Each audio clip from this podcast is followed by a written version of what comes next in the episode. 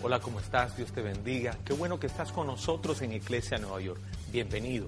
Espero que esta palabra sea de gran edificación para tu vida, tu familia y ministerio. Quédate conectado con Iglesia. Bye bye.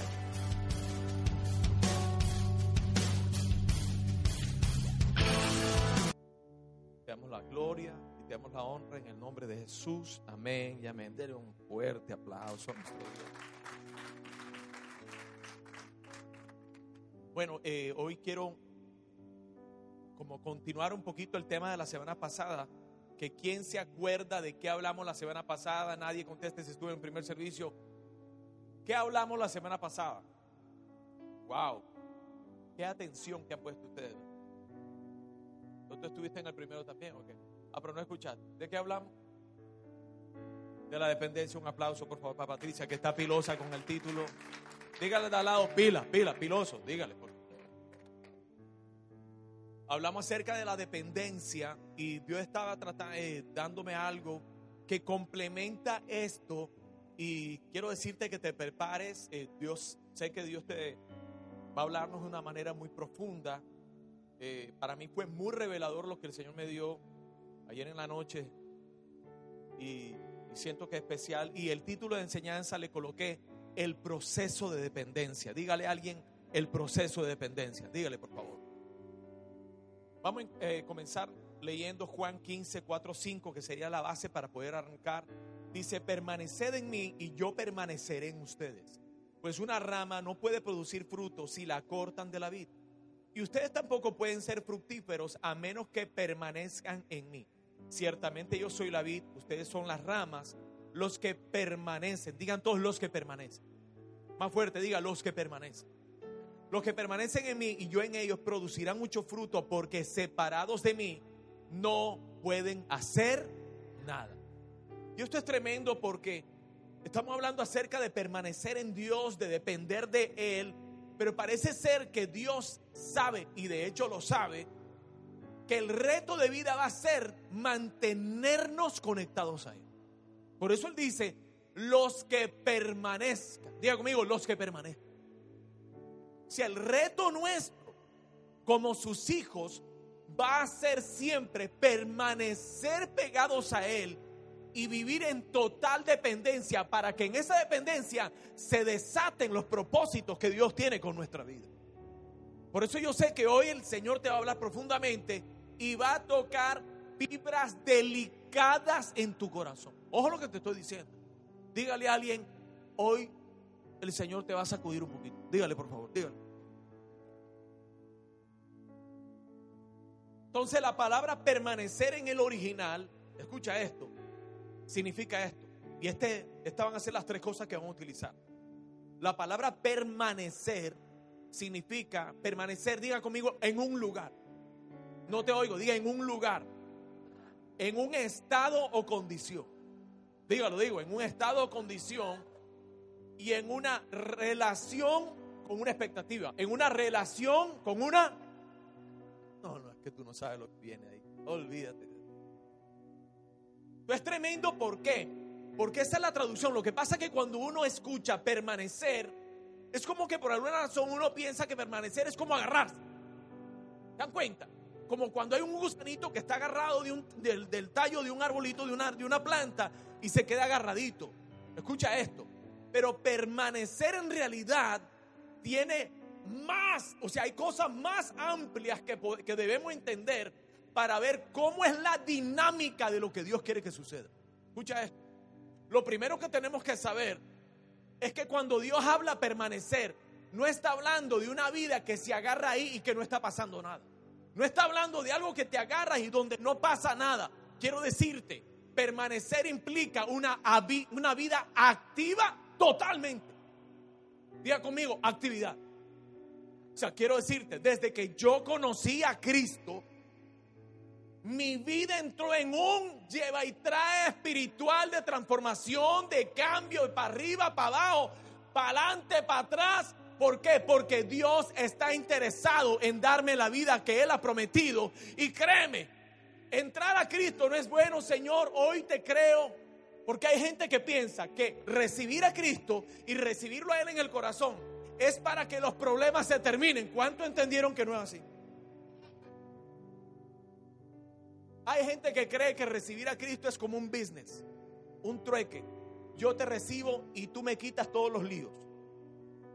Y el asunto es este, por causa de que tú tienes propósitos eternos, tú recibes a Cristo y empieza una relación de dependencia en donde Dios empieza a trabajar y créeme, this is not boring. Dígale al lado, this is not boring. Desde que recibí a Cristo, empecé, comencé a vivir la experiencia y la aventura más enriquecedora de toda mi vida porque me conecté con el creador del cielo y de la tierra, el cual posee y retiene para mí y para mis generaciones propósitos eternos. Dígale al de lado, eso es para ti también. Dígale, por favor. Creer en Cristo es not boring. Ser su hijo es ser retado todo el tiempo. Ser su hijo es echar para adelante. Ser su hijo es caerte y levantarte. Ser su hijo es tener su respaldo. Ser su hijo, saber que están cocinándose cosas tremendas y que Dios está trabajando a tu favor y que hay ángeles y arcángeles que respaldan el avance del reino en tu vida.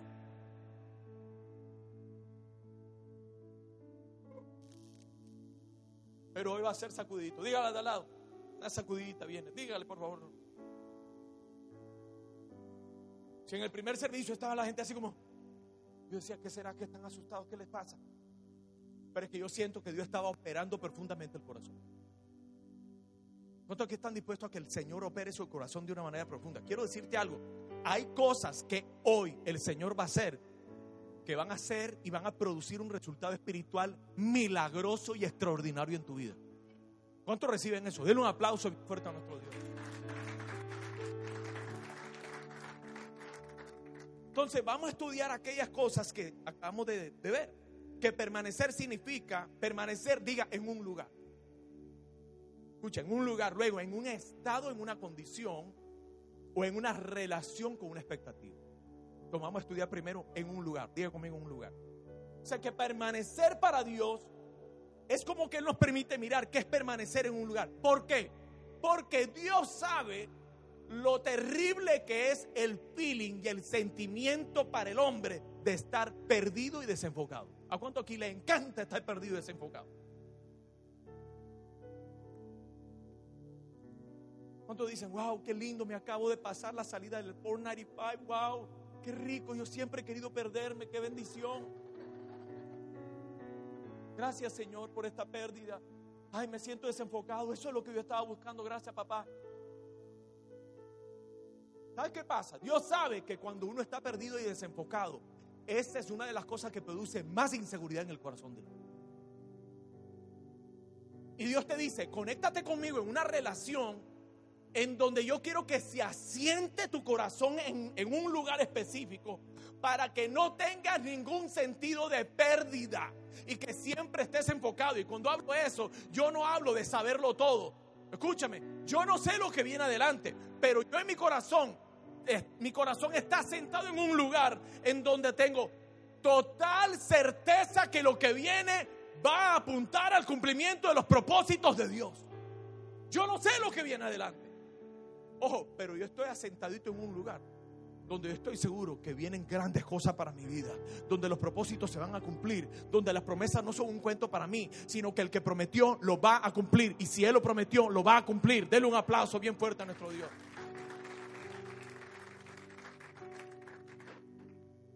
Fíjate qué tremendo. La pregunta es, ¿y cómo es que nosotros nos desenfocamos? Porque fíjate, dice, permanecer es estar en un lugar. Permanecer en un lugar. El hombre requiere tener definido un lugar. En esa relación como un lugar. Escuche, venga conmigo Colosenses 3.2. Dice, piensen en las cosas del cielo, no en las de la tierra. Pues ustedes han muerto a esta vida y su verdadera vida está escondida con Cristo en Dios. Escucha esto. Su verdadera vida está escondida. Digan todos, es escondida. Su verdadera vida está escondida en un lugar. Yo me acuerdo cuando nosotros con mis hermanos, yo no sé si alguno lo hizo, con mis hermanos compartíamos la ropa. ¿Alguien compartió la ropa con sus hermanos? Levante la mano, de verdad. Compartíamos la ropa y nosotros entre hermanos uníamos el dinero para comprar ropa nueva, pero la cosa era quién se pone la ropa nueva primero. Porque todos pusimos el billete, pero alguien tenía, tú sabes. Mis hermanos que eran muy bandidos y si me están viendo, fíjate que me dolió. Mentira, mentira. Fíjate que ellos lo que hacían es que ellos escondían la ropa.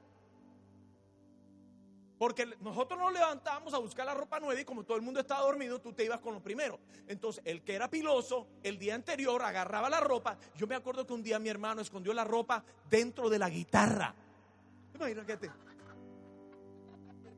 Oye, hay que ser muy creativo para meter una, una camisa dentro de la guitarra.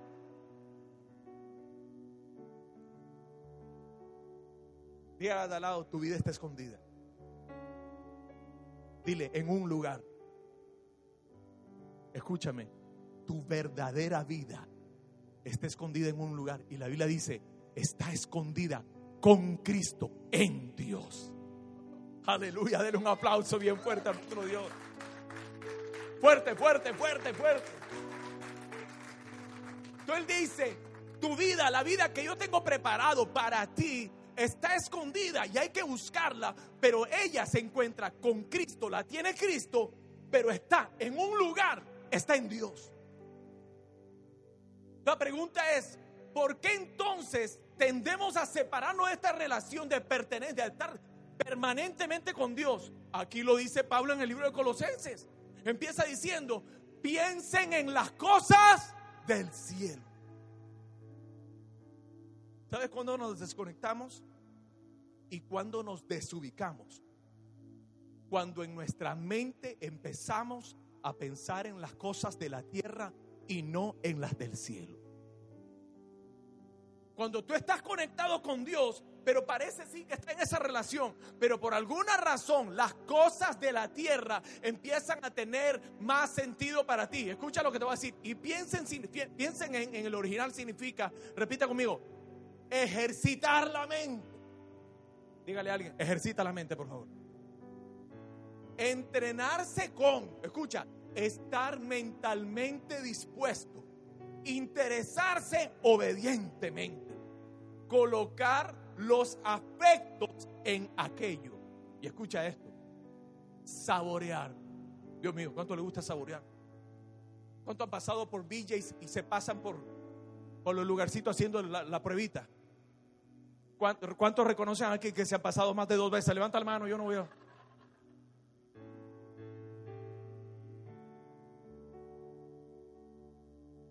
Saborear.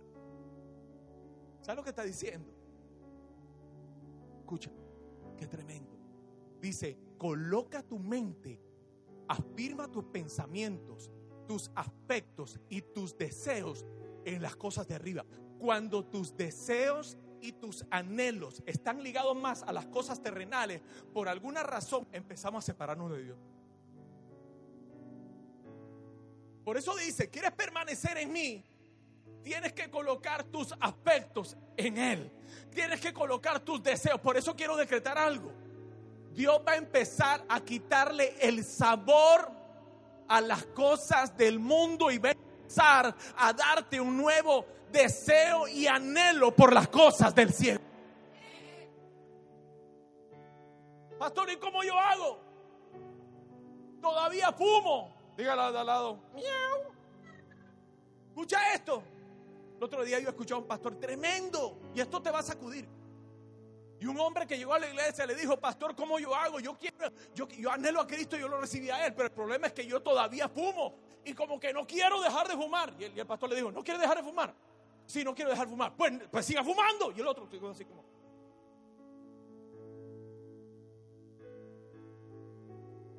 Pero disculpe, no sé si me entendió lo que le dije. No, no, sí entendí. Yo le digo, pero ¿quién te ha dicho a ti que para tú ser parte de la familia es que tú tienes que dejar cosas como para pertenecer?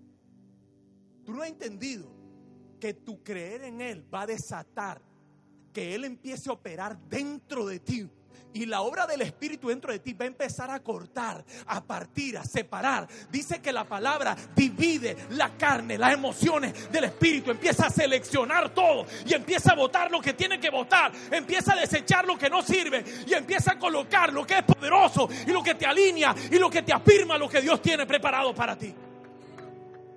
Y le digo, ¿quieres fumar? Sí, siga fumar. Y le digo, pero ¿sabes qué va a pasar?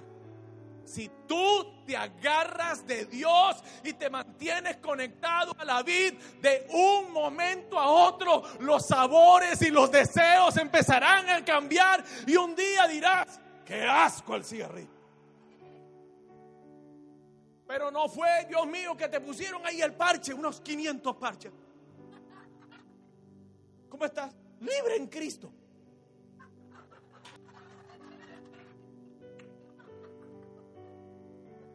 Sí, sí, es que los, parches están funcionando, pero... Entonces se mueven de una adicción a otra, porque entonces tienen que buscar un lugar, porque no son verdaderamente libres. La Biblia dice, y si el Hijo os libertare, seréis verdaderamente libres. Como diciendo, como diciendo, no hay nada, no hay condición, no hay hábito que te pueda liberar. La vida de Cristo que obra dentro de ti será el poder liberador y restaurador que podrá elevar tu vida a otro nivel. Dígale, dígale al lado, olvídate de los parches espirituales.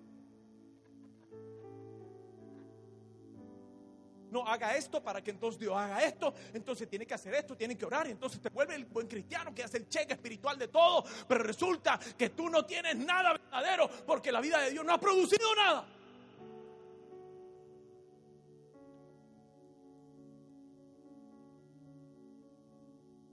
Pregúntale al lado, dile, ¿estás bien? ¿Estás tranquilito? Dile, pregúntale, ¿está bien? Dele un aplauso bien fuerte a nuestro Dios. Fuerte, fuerte, fuerte, fuerte.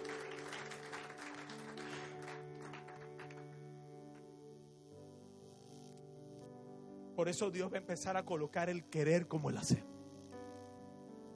Para su beneplácito. ¿Te das cuenta? Él es el que pone el querer como Olvídate de lo que tú es que está pasando. Tengo que dejar esto, tengo que dejar esto. Por eso nosotros tenemos que tener mucho cuidado en cómo medimos a la gente y cómo juzgamos, porque no sabemos el proceso en el cual se encuentran. Tú puedes juzgar el cigarrillo, tú puedes juzgar esto, pero Dios está operando y por un juicio mal hecho puedes parar o desbaratar la obra espiritual que Dios está haciendo en el corazón de un hombre. Porque para tus ojos Él no representa el cristiano encuadrado que tú crees que tiene que ser.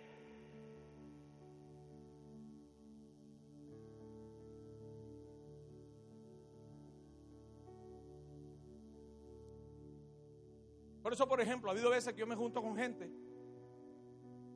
y dicen unas palabrotas.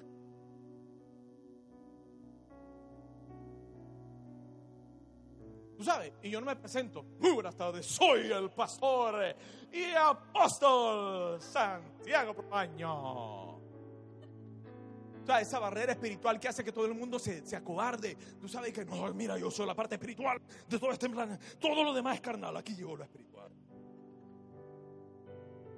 No, yo no necesito poner así para que me respeten. ¿no? Entonces, cuando estoy en esa relación, yo sé que el Cristo que vive dentro de mí es el que va a tocar a la gente. No mi coraza espiritual, ni título, ni nada. Entonces, cuando yo entiendo eso, yo me puedo acercar a cualquier persona. Y sabes qué, a veces me tengo que tragar muchísimas cosas. La pregunta es, ¿me incomoda el pecado de ellos o dentro de mí de verdad anhelo verlos, libres y yo me vuelvo un instrumento para predicarles la palabra? Porque el que me transformó a mí tendrá que transformarlos a ellos en su tiempo. Y en ese proceso me tengo que traer malas palabras, cuentos raros. Y que la mujer le dijo, guau, guau, guau.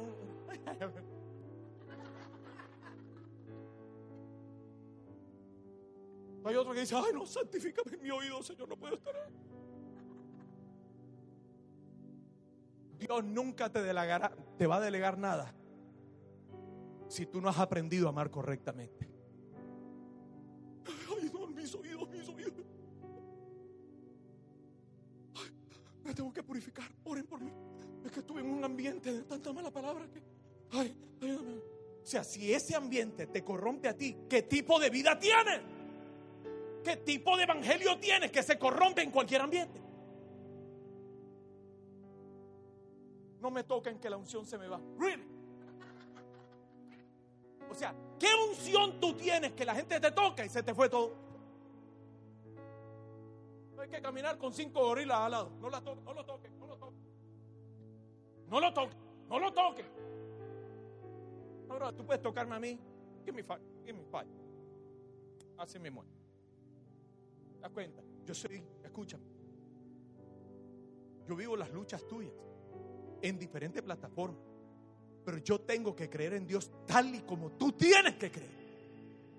Y las batallas espirituales, aunque están en otra plataforma, son las mismas. Todos tenemos que creer en Dios y echar para adelante, caernos, levantarnos. Si Dios nos ha dado una misión específica y una función específica, pero delante de Dios, todos somos sus hijos y tenemos que caminar en el nivel que Dios nos exige.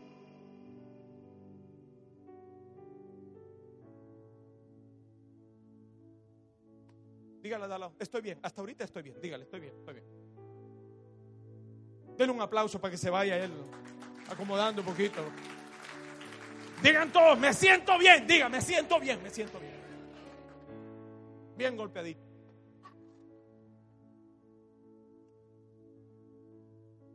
Por dice tu vida está escondida, encuéntrala en dónde? Con Cristo.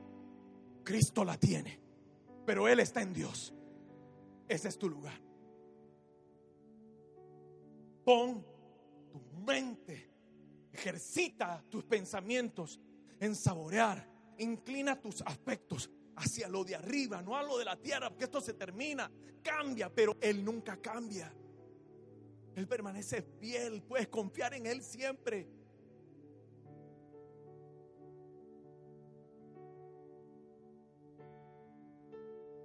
¿Cuánto están recibiendo algo? ¿Está bien? Punto número dos. Tranquilo que me quedan 16 minutos. Agárrate de la silla. Dígale, dale, agárrate de la silla. Solo 16 minutos. Dile, solo 16 minutos. Tranquilo. Segundo. O sea, imagínate, permanecer implica permanecer en un lugar. Segundo, permanecer en un estado o en una condición. Aquí sí viene. Lo anterior, la parte anterior hasta ahora que lo he dicho fue la parte romántica de la enseñanza. Esta viene la. Get ready. Tiene que ver con el estado de tu corazón en cuanto a Dios. ¿Tiene que ver con qué?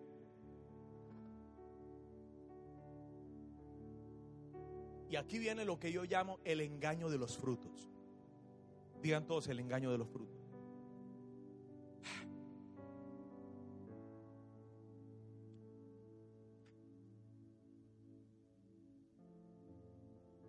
No hay forma de que tú te metas con Dios y que no se den frutos. Escúchame. No hay forma, digan todos, no hay manera de que yo me meta con Dios y que no se manifiesten frutos. A ver, vamos a ver si los de acá hablan más duro. Digan, no hay forma de que yo me meta con Dios y que mi vida no manifieste fruto. Escúchame, si hay alguien, si alguien termina atropellado por un camión de 18 llantas, se le tiene que ver por lo menos los rasguños, ¿sí o no?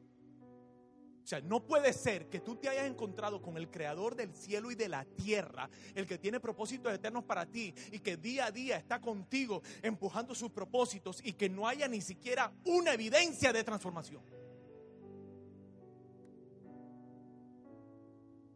No puede ser. Dígale a alguien, hasta un rasguño se te tiene que ver. Dígale, por favor. Claro, se te tiene que ver. La realidad es que cuando uno se conecta con Dios, los frutos van a empezar a producirse en nuestra vida. ¿Cuál es el problema? Que nos hemos olvidado lo que es fruto. Y un fruto es algo que se da automáticamente, escuche, como resultado de un proceso de unidad y dependencia a Dios. Escúchame, en otras palabras, yo me uno a Dios y estoy en dependencia y mis ojos están en Él y automáticamente eso va a producir que se den frutos. El problema es el engaño de los frutos. Que cuando los frutos se dan en esta relación, mi vida empieza a establecer un parámetro de vida. Y ahora hablo diferente, luzco diferente, aplico la palabra diferente y parece ser que ese se vuelve mi parámetro de vida. Y ahora resulta que me siento súper bien porque soy el cristiano que yo quería ser, pero al mismo tiempo soy aplaudido como el cristiano chévere de la iglesia, Iglesia New. ¿Cuál es el problema? Que cuando tengo este estándar de vida cristiano, en donde estoy cómodo porque soy el más espiritual, o estoy en la línea espiritual de la iglesia, o me siento bien porque ya aprendí a hablar, ya oro mejor, ya estoy metido con Dios, hice el check de todo lo que tengo que hacer, empiezo a colocar cosas espirituales que, que llenan mi vida, pero escúchame, pero esas fueron el resultado de un tiempo cuando me metí con Dios. Ahora forma parte de mi vida, pero el engaño es creer que esto es todo. Y me quedo en un lugar de limitación y me quedo en un lugar de comodidad espiritual porque nada ni nadie me exige porque estoy en la burbuja espiritual cristiana. Y nadie te puede decir que no porque tú luces cristiano y tú te sientes cristiano porque haces cosas cristianas. ¿Está conmigo? Dígale al lado, pilas con esto. Dígale, por favor, dígale engaño es que no hay nada que te exige porque tú estás en el estándar espiritual que, que, llena. Tú sabes que, de una u otra manera está igual. Prepárate para este versículo. Ay, Dios mío. Éxodo 15, 27. Después de salir de Mara, los israelitas viajaron hasta el oasis. Diga conmigo, oasis. ¿Cuántos quieren un oasis en su vida? Levanten los dedos. Tranquilo, levanta la mano sin pena. ¿Cuánto quieren oasis? Oasis, muy bien. Hasta el oasis de Elín, donde encontraron 12 manantiales y 70 palmeras. Y acamparon allí junto a las aguas. Escúchame, llegaron a un lugar donde había no uno, sino 12 palmeras. Un oasis por cada mes del, de la palmeras Ay, qué rico. Y manantiales de agua. ¿Sabe qué significa Elín? Escucha. Elín significa, escucha, lugar de manantiales y palmeras en el desierto. Escucha. En otras palabras, un lugar en medio de donde no debería de estar que te produce comodidad y que te lleva a quedarte ahí. Dios nunca quiso que el pueblo de Israel se quede en el desierto, pero parece que aún en el desierto hay lugares de comodidad que te engañan y que hacen que te quedes estacionario porque luces espiritual y luce que todo está bien, pero déjame decirte, no importa que luzca bien, que se oiga chévere, no importa la coraza espiritual que hayas armado y todo el estilo de vida cristiano que tengas, la medida no es eso, la medida es llegar a la tierra prometida. Dígale al lado, tienes que salir del IM. Porque el IM es el lugar de comodidad que te estanca de lo que Dios tiene preparado para ti. Escúchame lo que te voy a decir. Yo no dudo de que Dios vaya a traer tiempos de manantiales y de bendición. ¿Cuántos creen eso? Diga conmigo amén. Diga, diga, diga. Diga fuerte. Vienen, vienen, vienen. Dígale de al lado, vienen tiempos de manantiales. Diga, vienen tiempos de manantiales. Es que el problema no es ese. El problema es que, óigame, cuando tenemos necesidades, vamos donde Dios y Dios nos resuelve los problemas. ¿Sí o no? Nos ayuda. El problema no es ir cuando tenemos necesidad. Tú puedes ir donde Dios cuando tú tienes necesidad. El Padre siempre estará ahí. El problema no es ir cuando tienes necesidad. El problema es que cuando Él te resuelve los problemas, tú te alejas de Él. Y entras en Elim. En otras palabras, no importa cuán lejos esté la promesa, yo estoy cómodo en este lugar porque me han suplido lo que yo necesito. Señor, no me importa tierra prometida. Prefiero desierto con Elim.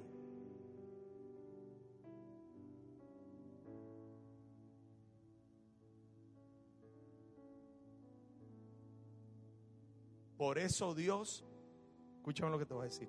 Dile al lado, prepárate para ti. Dígale, dígale, prepárate. Por eso si tú vives una relación de, permanencia con Dios, ¿sabes qué va a pasar? Dios te va a incomodar.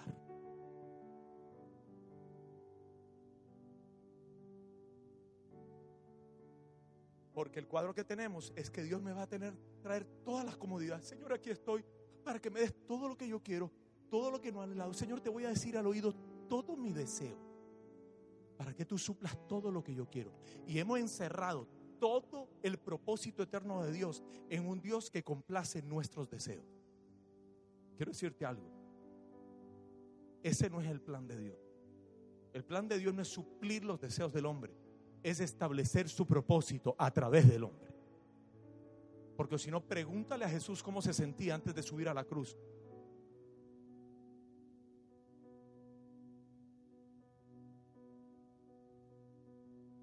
Dígale al lado, una relación de permanencia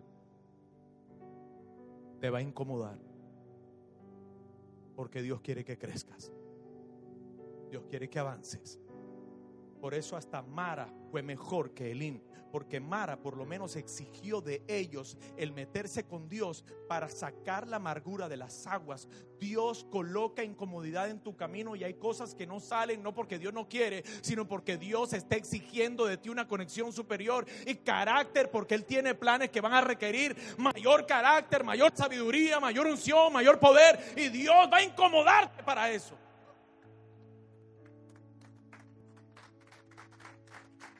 Escúchame, por eso la Biblia dice, ¿cuántos saben que los amigos influencian nuestra vida? ¿Cuántos saben que los amigos influencian nuestra vida? Mira, 1 Corintios 18, 33 dice, no se dejen engañar por los que dicen semejantes cosas, porque las malas compañías corrompen el buen carácter.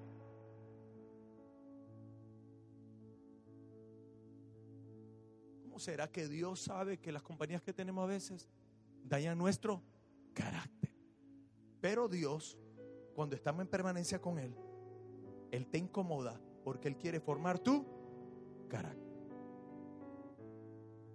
Otras palabras, una relación de permanencia tiene un lugar porque Él quiere una relación que esté estable y no insegura. Pero necesita una condición y la condición del corazón es que nosotros podamos ser incomodados para ser formados en nuestro carácter. Denle un aplauso a nuestro Dios del cuerpo.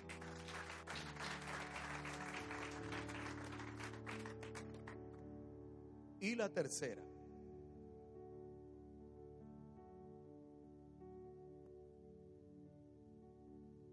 Relación con expectativas. Ay, Dios mío. La banda se puede subir ahora sí. Diga conmigo, relación con expectativas. La pregunta que hay que hacerse es, ¿y cuáles son las expectativas de Dios en la relación? La ¿Cuáles son las expectativas de Dios en esta relación? Y escucha, el Señor me hablaba de esto. Lo primero es que Dios quiere que, que nuestras motivaciones sean las correctas. ¿Qué qué?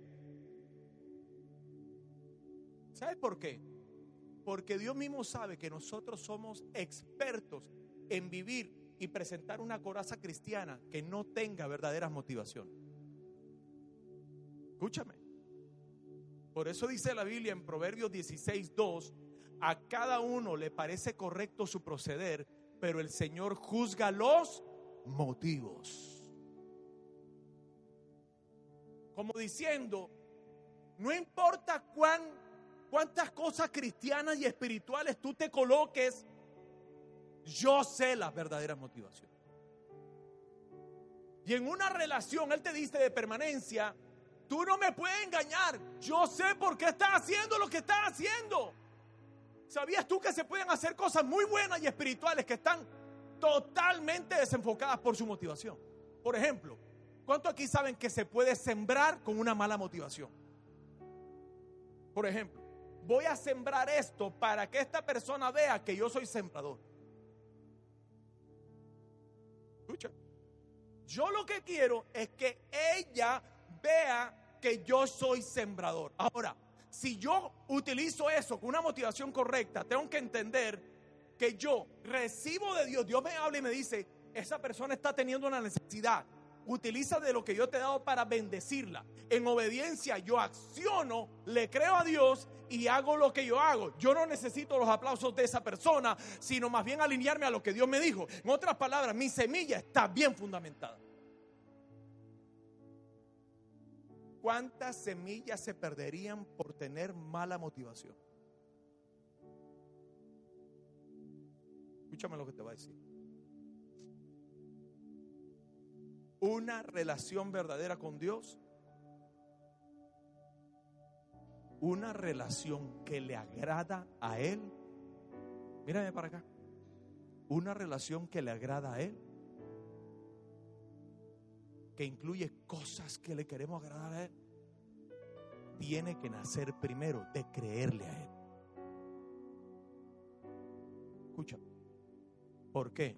Porque la Biblia dice en Hechos 11:16, de hecho, sin fe es imposible agradar a Dios. ¿Sabes qué quiere decir? Que todo lo que le queremos dar a Dios para agradarle a Él tiene que venir motivado y como un resultado de primero haberle creído a Él. En otras palabras, Dios no está buscando acciones buenas ni buenos cristianos. Dios está buscando hijos que le crean a Él y que cuando le creen las acciones brotan de ahí y son acciones que simplemente le agradan a Él.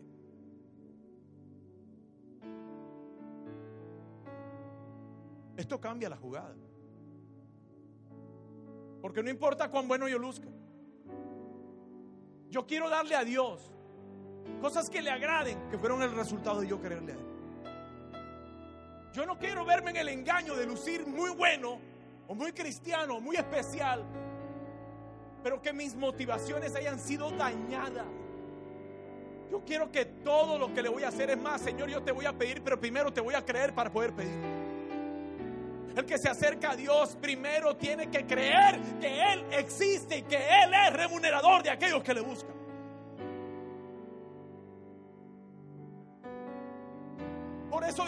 Que todo lo que no proviene de fe es pecado. En otras palabras, yo sé lo que me estás pidiendo, yo sé lo que está accionando, lo que está haciendo ni siquiera proviene de un corazón que me creyó. ¿Cuántas cosas haríamos nosotros que dice que querían agradarle a Él, que nunca jamás hicieron haberle creído primero?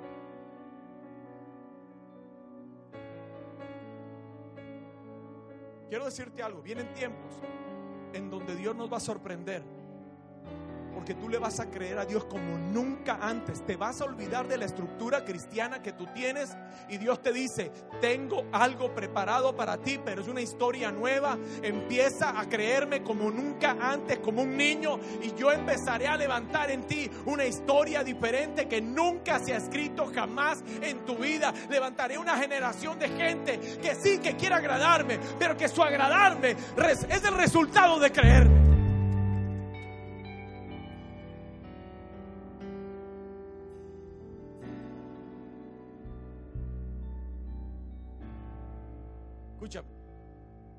Por eso entonces parece que cuando Dios mide tu relación con Él, no la mide mucho al nivel de los afectos que le puedes dar, sino más bien al nivel de cuánto le crees a Él. Porque a nivel natural tú le podrías dar flores a tu esposa y convencerla de que tú estás muy enamorado de ella y te estás haciendo barbaridades por detrás. A Dios nadie le mete cuento. Escúchame. Por eso Dios va a quitar obras muertas del camino. Que fueron obras que hicimos que Dios nunca nos mandó a hacer. Palabras que dijimos que Dios nunca nos dijo que las digamos.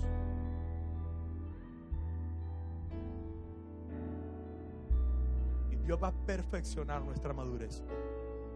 Una palabra que sacude. Díganle al lado, deja que se asiente este asunto. Dile, dile, deja que se asiente.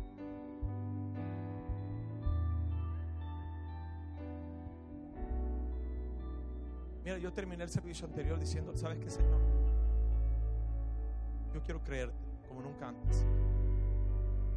Yo quiero una relación de permanecer en ti donde yo entienda que mis pensamientos todo el tiempo tienen que estar hacia las cosas del cielo. Yo quiero que tú cambies mis sabores, mis deseos, todas las cosas que yo anhelo, quiero que sean cambiadas por esta relación. Porque sean pura transformación tuya, no mi esfuerzo de hacer algo por ti. Yo quiero, Señor, que tú transformes mis motivaciones. Yo quiero, Señor, que todo lo que salga de aquí sea puro hacia ti. Yo no quiero ser un buen cristiano. Yo quiero ser un hijo obediente. Porque el hijo obediente siempre va a agradar a su padre. Póngase de pie, por favor.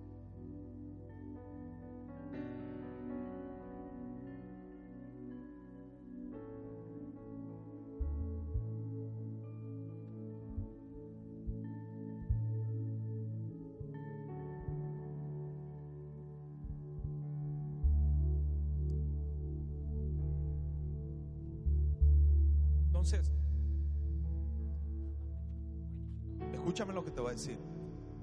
Toda esta enseñanza completita,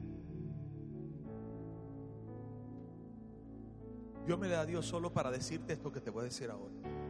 Pon atención.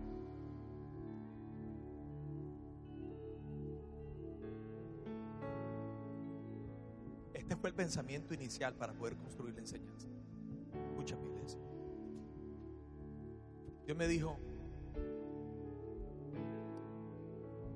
cuando mi pueblo se unió a mí, irremediablemente, inevitablemente se producieron frutos. Y esos frutos han sido los que los han acompañado durante un tiempo. Pero esos frutos se volvieron un elín para ellos.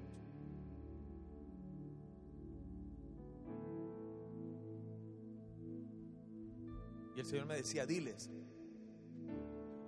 que aunque esto luce muy bien,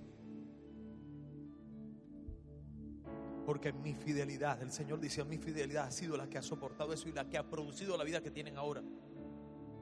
Sin embargo, diles que hay algo más. Hay una nueva cosecha para mi pueblo. Escucha, iglesia, escucha. Yo necesito que te entre esto acá bien profundo hay una nueva cosecha para mi, para mi iglesia. Cuando mi iglesia deje de mirar esto y gire su corazón de vuelta a la vida, y que entienda que el lugar es este. No importa lo que se produzca, nunca esto podrá robarme esto de aquí. Cuando ellos vuelvan acá, y permanezcan en el lugar con Cristo en Dios. Cuando sus pensamientos estén alineados a las cosas de arriba. Cuando abracen lo de, lo de arriba y que no permitan que sus pensamientos lo engañen. Cuando guarden su corazón aquí. Yo produciré una nueva cosecha para todos. Señor te dice, hay una historia nueva que el Señor quiere construir contigo. Necesito que lo creas. Hay una historia nueva que el Señor quiere construir contigo. Hoy empieza un día nuevo para ti. Lo que tiene ha sido maravilloso. Los frutos han sido tremendos. El cambio ha sido evidente. Pero el Señor te dice, no te quedes en Elim, porque te espera la tierra prometida. Sal de ese lugar, porque el Señor ha preparado algo que tú nunca pensaste que Él lo podría hacer. Eso es lo que el Señor lo va a hacer. Denle un aplauso bien fuerte a nuestro Dios. Vamos, vamos, dale un aplauso bien fuerte a nuestro Dios. Y el Señor me dijo que te diga, cuando tú te uniste a Él, lo hizo una vez. Pero Él te dice hoy, lo va a volver a hacer. Vuelve a Él. Abraza.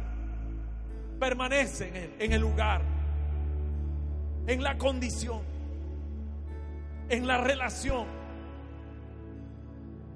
Y los frutos serán sobrenaturales.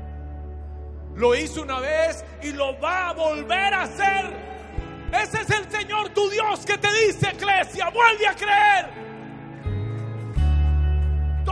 Lo que viene será el resultado de creer, no de tratar.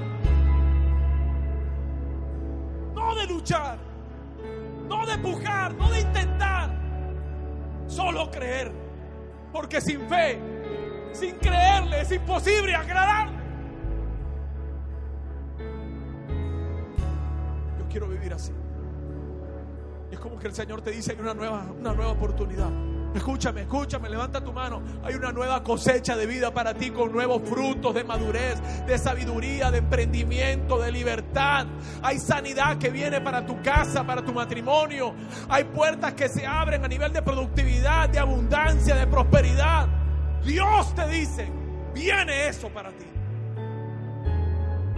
Lo hizo un día, lo va a volver a hacer. Gracias Señor. Gracias, gracias.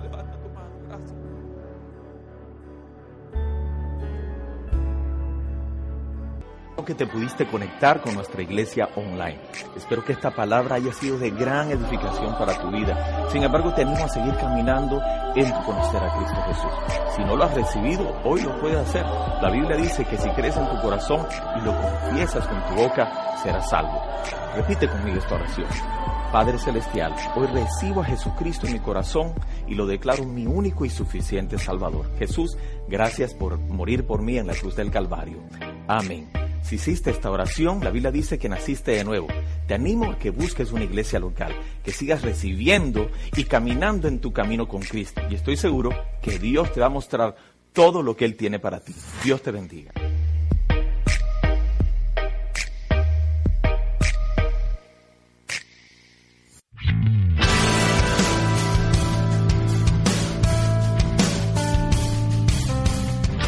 Gracias por conectarte con Iglesia New York. Esperamos que esta enseñanza haya sido de gran edificación para tu vida. Si quieres conocer más de nosotros, puedes contactarnos a través de nuestra página web www.eclesianewyork.com o escribirnos a nuestro email eclesiaenews.gmail.com. También puedes llamarnos al número 347-396-5001. Si deseas visitarnos, estamos ubicados en la 3512 de Astoria Boulevard, segundo nivel. Estamos aquí para servirte.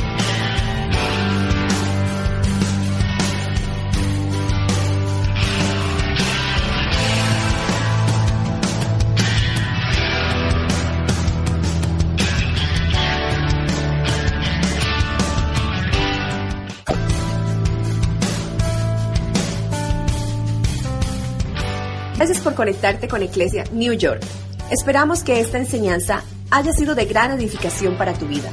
Si quieres conocer más de nosotros, puedes contactarnos a través de nuestra página web www.eclesianewyork.com o escribirnos a nuestro email eclesiaenews.gmail.com. También puedes llamarnos al número 347-396-5001. Si deseas visitarnos, estamos ubicados en la 3512 de Astoria Boulevard, segundo nivel. Estamos aquí para servirte.